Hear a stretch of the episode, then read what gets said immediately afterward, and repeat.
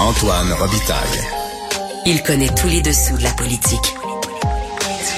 Une entrée privilégiée dans le Parlement. Là-haut sur la colline. Antoine Robitaille. Et bon mercredi à tous. Aujourd'hui à l'émission, le chef du Parti québécois, Paul Saint-Pierre Plamondon, est avec nous. Il a posé sa première question à vie aujourd'hui au Salon Bleu.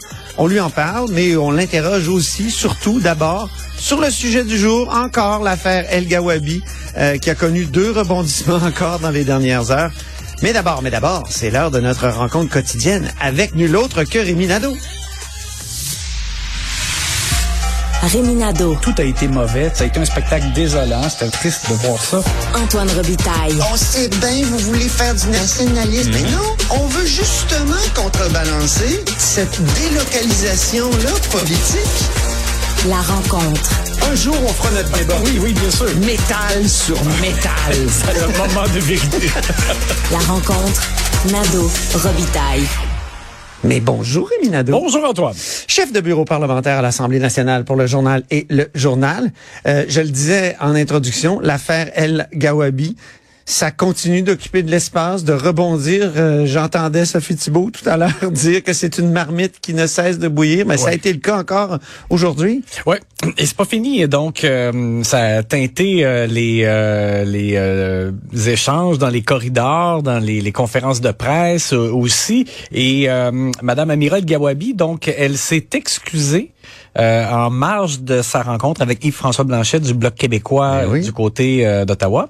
Et à la suite de ça, ben ça réagit ici. Jean-François Roberge, donc le ministre, est, est sorti et a dit bon, on prend acte des excuses, c'est bien, mais c'est pas suffisant. On demande quand même euh, la démission euh, de Madame El Gawabi en raison euh, des propos euh, qu'elle a tenus, de ses écrits dans le passé. Et ce qu'il a dit, c'est qu'elle ne elle n'a pas la légitimité et la crédibilité pour jouer son rôle, euh, donc de porte-parole de lutte contre l'islamophobie. Alors donc, ça veut dire que le gouvernement du Québec ne, ne passera pas l'éponge malgré les excuses qui viennent aussi bien tardivement, là, parce que faut quand même signaler que sa nomination, ça a été annoncé donc la semaine dernière, et euh, M. Robert, j'avais déjà demandé sur le coup euh, des excuses pour ses prises de position du passé, et euh, c'est euh, c'est pas venu là. Est-ce qu'on a une réaction du Parti libéral? Parce que Marc Tanguay avait dit, si elle s'excuse, ben on reconsidérera. Puis il était prêt, là, il était ouvert à, à dire, bon, d'accord, elle peut occuper son, son siège. Mais son non, po- son mais rôle. non. Alors euh, du côté du Parti libéral du Québec aussi, on maintient qu'elle Ah oui? ne peut pas rester en poste. Euh, Marc Tanguay a affiché cette position-là sur euh, Twitter, donc euh, ça veut dire que ça c'est clair. Puis ici à l'émission, Paul Saint-Pierre Plamondon, là, vous allez l'écouter en deuxième euh, bloc de l'émission. Il sait ce qu'il dit aussi. Et il dit, il va un petit peu plus loin même. Il dit, il faudrait abolir ce poste-là. Ça n'a pas de bon sens de créer des postes de, de- comme ça. euh, Ouais. Est-ce qu'on va faire ça pour chaque minorité, euh, Puis- même à la québécophobie peut-être qu'il faudrait en Pe- créer un? oui, peut-être. Et, et plus tôt dans la journée, Manon Massé, euh, en fait très tôt là, euh, en ce mercredi matin, euh, elle, euh, euh, j'ai trouvé un peu étrange sa sortie parce que Haroun Boisy, son député de Maurice Richard, Ouais. avait passé un message sur Twitter en disant que le gouvernement Legault faisait de la diversion, en disant tiens, il y a une femme voilée, comme en pointant le fait qu'il y a une femme voilée là, on va on va mettre l'attention sur elle plutôt que sur notre mauvais bilan ou le fait qu'on parle pas de transition énergétique. C'est ça. Et Manon Massé, elle, elle a dit donc qu'elle croyait pas à, à ça, que c'était pas une diversion, parce qu'elle a dit moi je pense que M. Legault a dit ce qu'il pensait pour le vrai. Mais par contre, ce qu'elle a dit est étrange aussi. Elle a enchaîné en disant que ça manquait de sensibilité de la Ouais. part du gouvernement Legault de demander la démission au lendemain ou sur le lendemain de la commémoration de la tuerie de la mosquée. Moi, je pense qu'on doit pas faire de lien entre les deux parce que justement, Non. euh, la, la position du gouvernement Legault, elle, elle a rien à voir avec la confession, la croyance religieuse de, de Madame El Gawabi, non. euh, ni à, à ce qu'elle porte. C'est, c'est, c'est pas en lien avec ça. C'est en raison de ce qu'elle a écrit Ben oui. et de ce qu'elle croit, de ce qu'elle pense. Donc, tu sais, qui fait en sorte que elle, est disqualifiée de, de ce poste-là. Est-ce que Québec solidaire a réagi euh, après les Euh, non, excuses? après les excuses, là, ça, j'ai, non, j'ai, j'ai pas On n'a rien de vu encore, de leur hein? côté.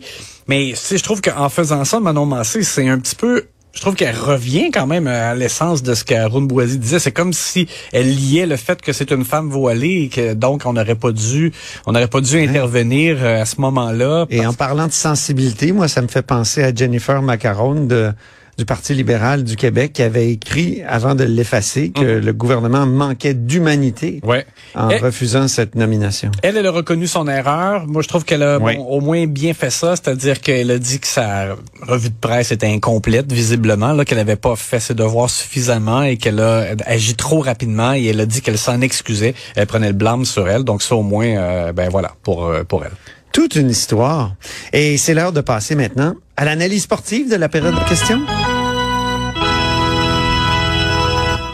On commence par la charge frontale du jour, Rémi. Oui, ben alors donc l'opposition officielle a commencé par la santé au jour 1 de la rentrée parlementaire et aujourd'hui c'était l'éducation. Alors Marc Tanguay euh, s'est payé la traite, je dirais, en, en rappelant euh, différents histoires qui sont sorties dans les dernières semaines, comme par exemple le fait que euh, dans une école de Beauport, euh, il y a une dame qui a choisi de retirer sa fille euh, d'une classe où, en raison de l'absence du professeur, c'était comme tout le temps des, euh, des remplaçants qui se succédaient. Il y avait vraiment comme pas de, de fil conducteur. Il avait, elle disait que sa fille avait été victime de- aussi. Il y avait eu comme des cas de un peu de violence dans, dans, dans cette classe-là. Elle a décidé de faire l'école à la maison.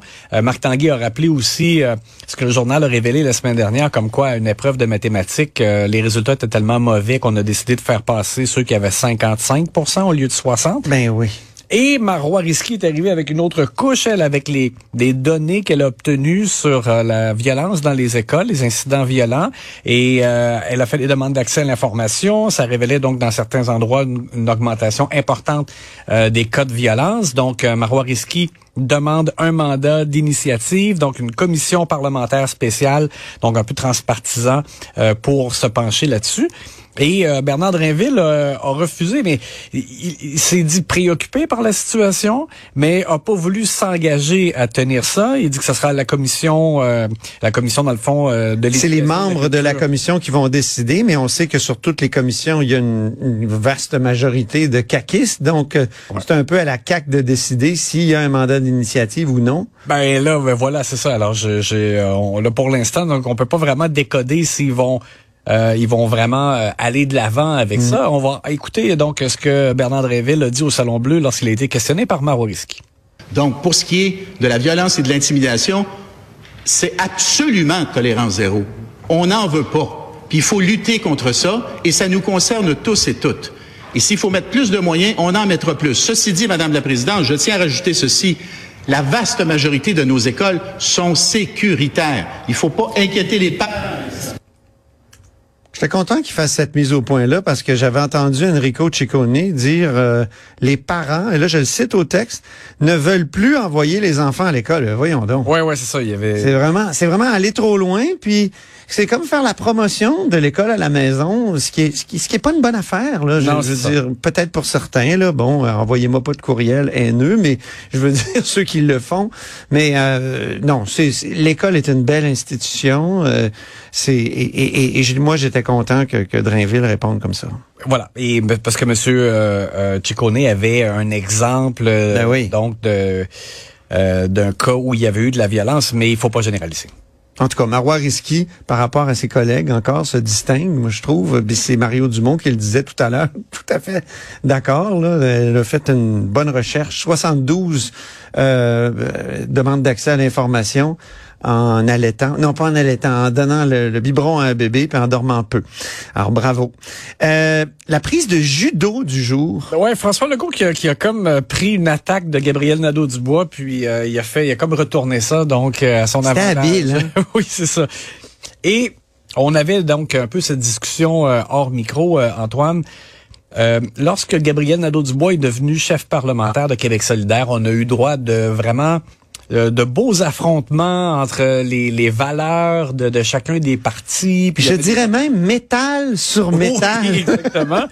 Et euh, puis là, ben, je dirais que ça s'est un peu quand même euh, euh, étiolé tout ça dans le sens que je... Mais il arrive plus à le traverser. Tu sais, Ouais. Il, il arrivait à, à tellement le déstabiliser, le premier à le ministre. que- piquer, on dirait. Oui, c'est ça. Mais là, on dirait qu'il y arrive plus. Puis euh, François Legault trouve, en tout cas dans les dernières fois, là, je trouve qu'il il arrive à, à, comment À le maîtriser. retourner comme une crêpe. Oui, ben exactement. Puis je sais pas si c'est parce que euh, du côté de la CAQ, ils arrivent davantage euh, à voir venir peut-être euh, euh, les euh, les attaques et donc à les pré- à préparer les ripostes parce que donc Gabriel Nadeau-Dubois euh, qui euh, demandait pourquoi euh, Monsieur Legault refusait que Sophie Brochu vienne en commission parlementaire euh, pour euh, expliquer le plan stratégique d'Hydro-Québec. Et, et là, il faut dire qu'effectivement, François Legault, il a, il a pas dit qu'il voulait pas que Sophie Brochu vienne.